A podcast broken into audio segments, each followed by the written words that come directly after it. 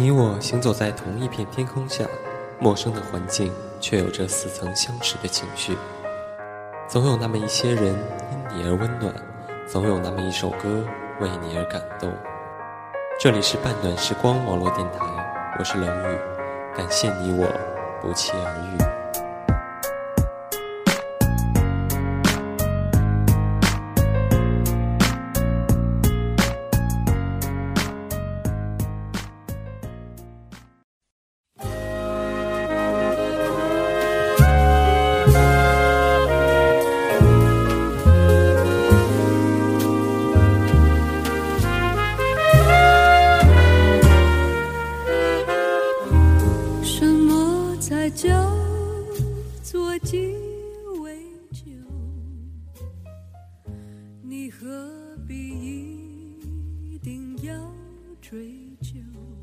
第二天一早，他听徐太太屋里鸦雀无声，知道她一定起来得很晚。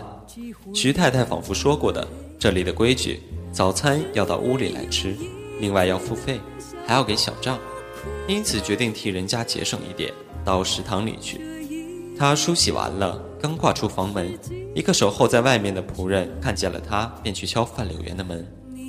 柳园立刻走了出来，笑道：“一块吃早饭去。”一面走，他一面笑道：“徐先生、徐太太还没升帐。”刘苏笑道：“昨儿他们玩得太累了吧？我没听见他们回来，想必一定是近天亮。他们在餐室外面的走廊上捡了个桌子坐下。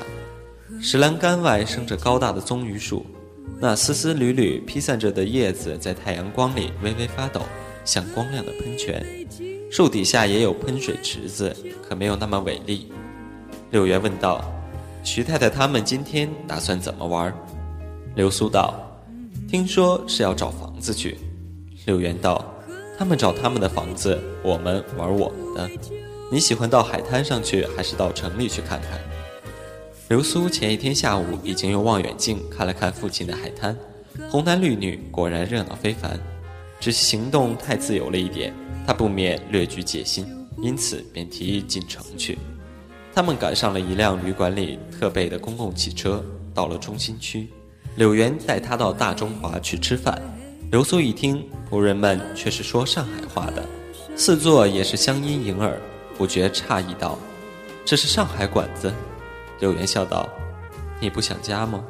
刘苏笑道：“可是专程到香港来吃上海菜，总似乎有点傻。”柳元道：“跟你在一起，我就喜欢做各种傻事，甚至于乘着电车兜圈子，看一场看过了两次的电影。”刘苏道：“因为你被我传染上了傻气，是不是？”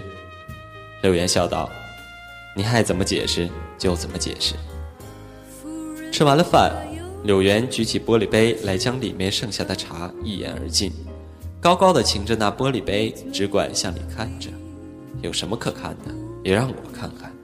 柳元道：“你迎着亮瞧瞧，里面的景致使我想到马来的森林。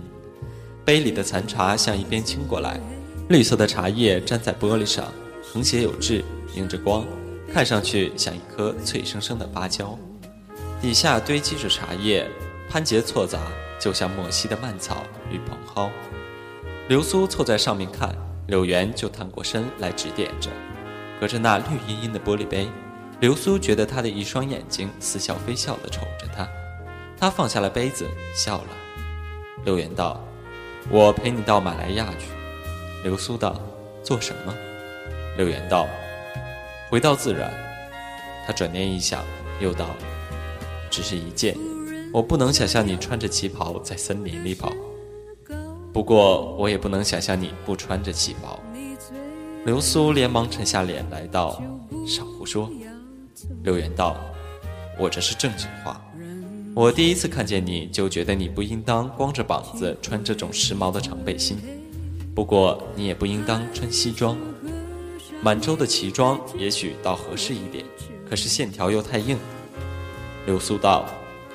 总之，人长得难看，怎么打扮着也不顺眼。柳岩笑道：“别又误会了，我的意思是你看上去不像这世界上的人。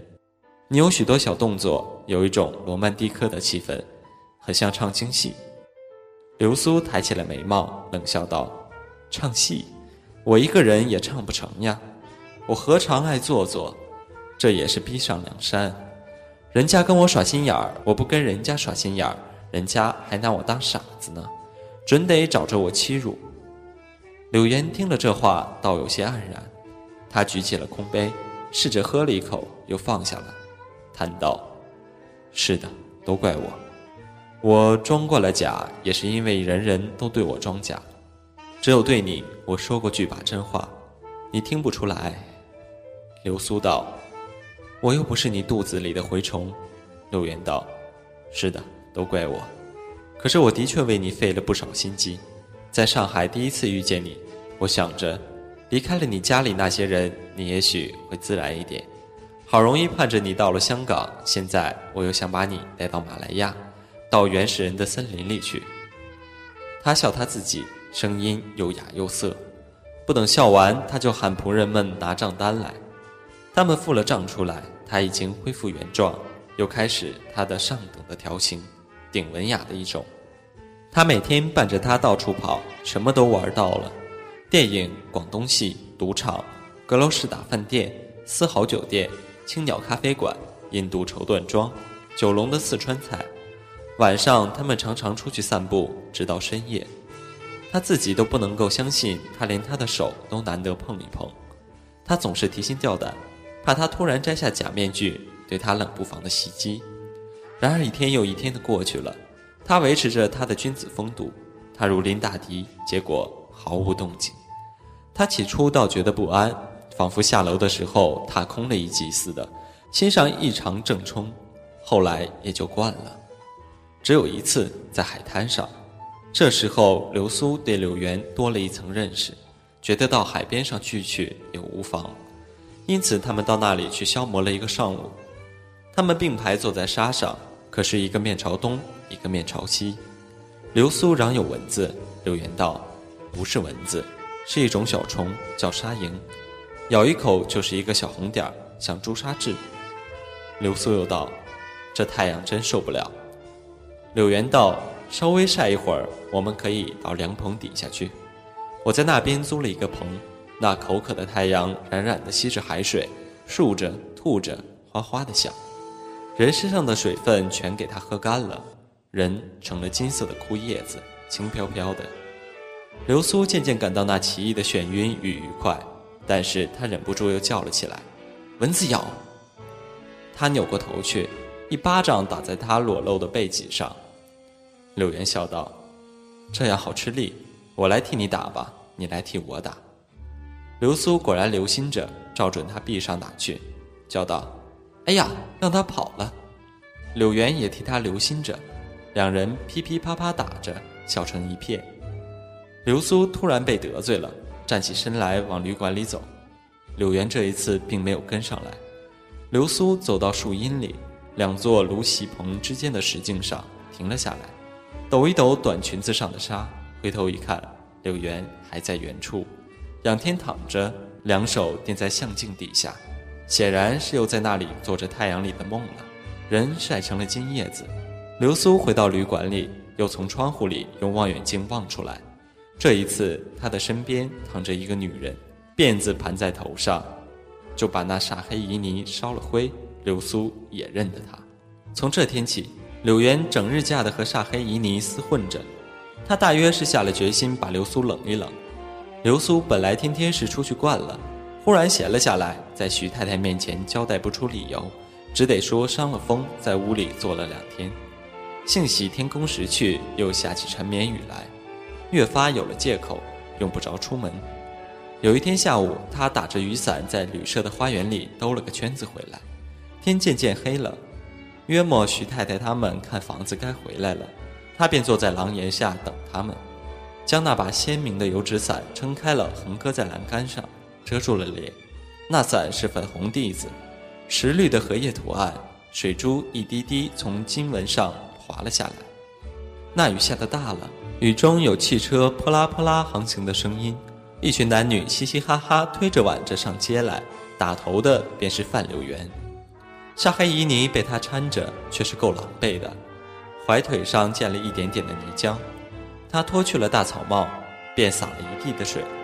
柳原瞥见流苏的伞，便在扶梯口上和萨黑伊尼说了几句话。萨黑伊尼单独上楼去了。柳原走了过来，掏出手绢子来，不住地擦他身上、脸上的水渍。流苏和他不免寒暄了几句。柳原坐了下来，道：“前两天听说有点不舒服。”流苏道：“不过是热伤风。”柳原道：“这天气真闷得慌。刚才我们到那个英国人的游艇上去野餐的，把船开到了青衣岛。”流苏顺口问问他青衣岛的景致，正说着，沙黑伊尼又下楼来了，已经换了印度装，兜着鹅黄披肩，长垂及地，披肩上是两寸来宽的银丝堆花香滚。他也靠着栏杆，远远地捡了个桌子坐下，一只手闲闲地搁在椅背上，指甲上涂着银色口单。流苏笑向柳原道：“你还不过去？”柳原笑道：“人家是有主的人。”流苏道：“那老英国人哪儿管得住他？”柳原笑道：“他管不住他，你却管得住我呢。”流苏抿嘴笑道：“哟。”我就是香港总督，香港的城隍爷管着一方的百姓，我也管不到你头上呀。柳原摇摇头道：“一个不吃醋的女人，多少有点病态。”流苏扑哧一笑，隔了一会儿，流苏问道：“你看我做什么？”柳原笑道：“我看你从今以后是不是预备待我好一点？”流苏道：“我待你好一点，坏一点，你又何尝放在心上？”柳原拍手道：“这还像句话？”语音里仿佛有三分酸意。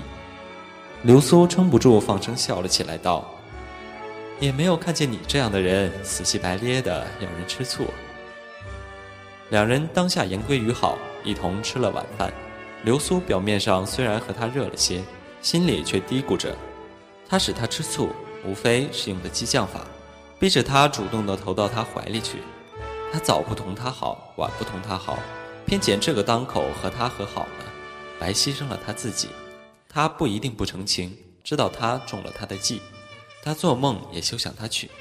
很明显的，他要她，可是他不愿意娶她。然而他家里虽穷，也还是个望族，大家都是场面上的人，他担不起这个诱奸的罪名，因此他采取了这种光明正大的态度。他现在知道了。那完全是假撇清，他处处地方希望推脱责任，以后他若是被抛弃了，他绝对没有谁可抱怨。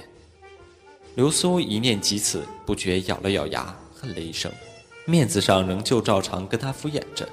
徐太太已经在跑马地租下了房子，就要搬过去了。流苏欲待跟过去，又觉得白扰了人家一个多月，再要常住下去，实在不好意思。这样僵持下去。也不是事，进退两难，倒煞费踌躇。这一天在深夜里，他已经上了床多时，只是翻来覆去，好容易朦胧了一会儿，床上的电话铃突然朗朗响了起来。他一听，却是柳原的声音，道：“我爱你。”就挂断了。流苏心跳得扑通扑通，握住了耳机，发了一会儿愣，方才轻轻地把它放回原处。谁知才搁上去，又是铃声大作。他再度拿起听筒，柳原在那边问道：“我忘了问你一声，你爱我吗？”流苏咳嗽了一声，再开口，喉咙还是沙哑的。他低声道：“你早该知道了，我为什么上香港来？”柳原叹道：“我早知道了，可是明摆着的事实，我就是不肯相信。”流苏，你不爱我。流苏忙道：“怎见得我不？”柳原不语。良久方道，《诗经》上有一首诗。流苏忙道：“我不懂这些。”柳原不耐烦道：“知道你不懂，你若懂，也不用我讲了。我念给你听：死生契阔，与子相悦；执子之手，与子偕老。”我的中文根本不行，可不知道解释的对不对。我看那是最悲哀的一首诗，生与死的离别都是大事。不由我们支配的，比起外界的力量，我们人是多么小，多么小。可是我们偏要说，我永远和你在一起，我们一生一世都别离开，好像我们自己做得了主似的。流苏沉思了半晌，不由得恼了起来，道：“你干脆说不结婚不就完了，还得绕着大弯子，什么做不了主？连我这样守旧的人家，也还说出嫁从亲，再嫁从深咧。你这样无拘无束的人，你自己不能做主，谁替你做主？”柳元冷冷道：“你不爱我，你有什么办法？你做得了主吗？”流苏道：“你若真爱我的话，你还顾得了这些？”柳岩道：“我不至于那么糊涂，我犯不着花了钱娶一个对我毫无感情的人来管束我，那太不公平了。对于你，那也不公平。哦，也许你不在乎，根本你以为婚姻就是长期的卖淫。”流苏不等他说完，啪的一声把耳机灌下来，脸气得通红。他敢这样侮辱他，他敢！他坐在床上，炎热的黑暗包着他，像葡萄紫的绒毯子。一身的汗，痒痒的，颈上与背脊上的头发梢也刺挠的难受。他把两只手按在腮颊上，手心却是冰凉的。铃又响了起来，他不去接电话，让他响去。叮铃铃，叮铃铃，声浪分外的震耳，在寂静的房间里，在寂静的旅社里，在寂静的浅水湾。流苏突然觉悟了，他不能吵醒了整个的浅水湾饭店。第一，徐太太就在隔壁，她战战兢兢地拿起听筒来，搁在入单上。可是四周太静了，虽是离了这么远，他也能听见柳原的声音在那里心平气和地说：“流苏，你的窗子里看得见月亮吗？”流苏不知道为什么忽然哽咽起来，泪眼中的月亮大而模糊，银色的，有着绿的光棱。柳原道。我这边窗子上面掉下一枝藤花，挡住了一半，也许是玫瑰，也许不是。他不再说话了，可是电话始终没挂上。许久许久，流苏疑心他可是睡着了，然而那边终于扑腾一声，轻轻挂断了。流苏用颤抖的手从入单上拿起他的听筒，放回架子上。他怕他第四次再打来，但是他没有。这都是一个梦。越想越像梦。第二天早上，他也不敢问他，因为他准会嘲笑他。梦是心头想，他这么迫切的想念他，连睡梦里他都会打来电话，连睡梦里他都会打电话来说我爱你。他的态度也和平时没有什么不同。他们照常出去玩了一天。流苏忽然发觉，拿他们当夫妇的人很多很多，仆人们。旅馆里和他搭讪的几个太太、老太太，原不怪他们误会。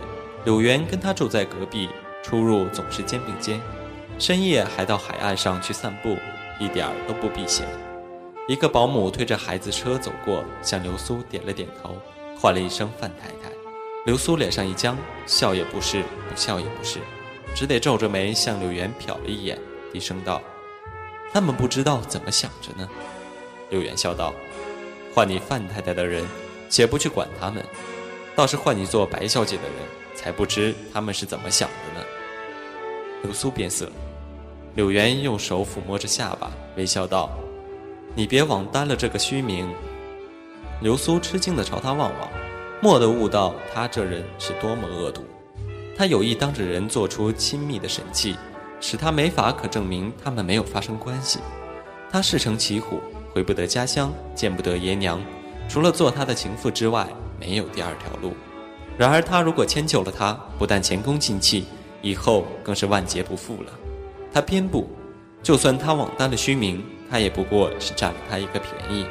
归根究底，他还是没有得到他。既然他没有得到他，或许他有一天还会回到他这里来，带了较优的议和条件。他打定了主意。便告诉柳原，他打算回上海去。柳原却也不坚留，自告奋勇要送他回去。流苏道：“那倒不必了，你不是要到新加坡去吗？”柳原道：“反正已经耽搁了，再耽搁些时也不妨事。上海也有事等着料理呢。”流苏知道他还是一贯政策，唯恐众人不议论他们俩。众人越是说的早早有据，流苏越是百会莫辩。自然在上海不能安身。流苏盘算着，即使他不送他回去，一切也瞒不了他家里的人。他是豁出去了，也就让他送他一程。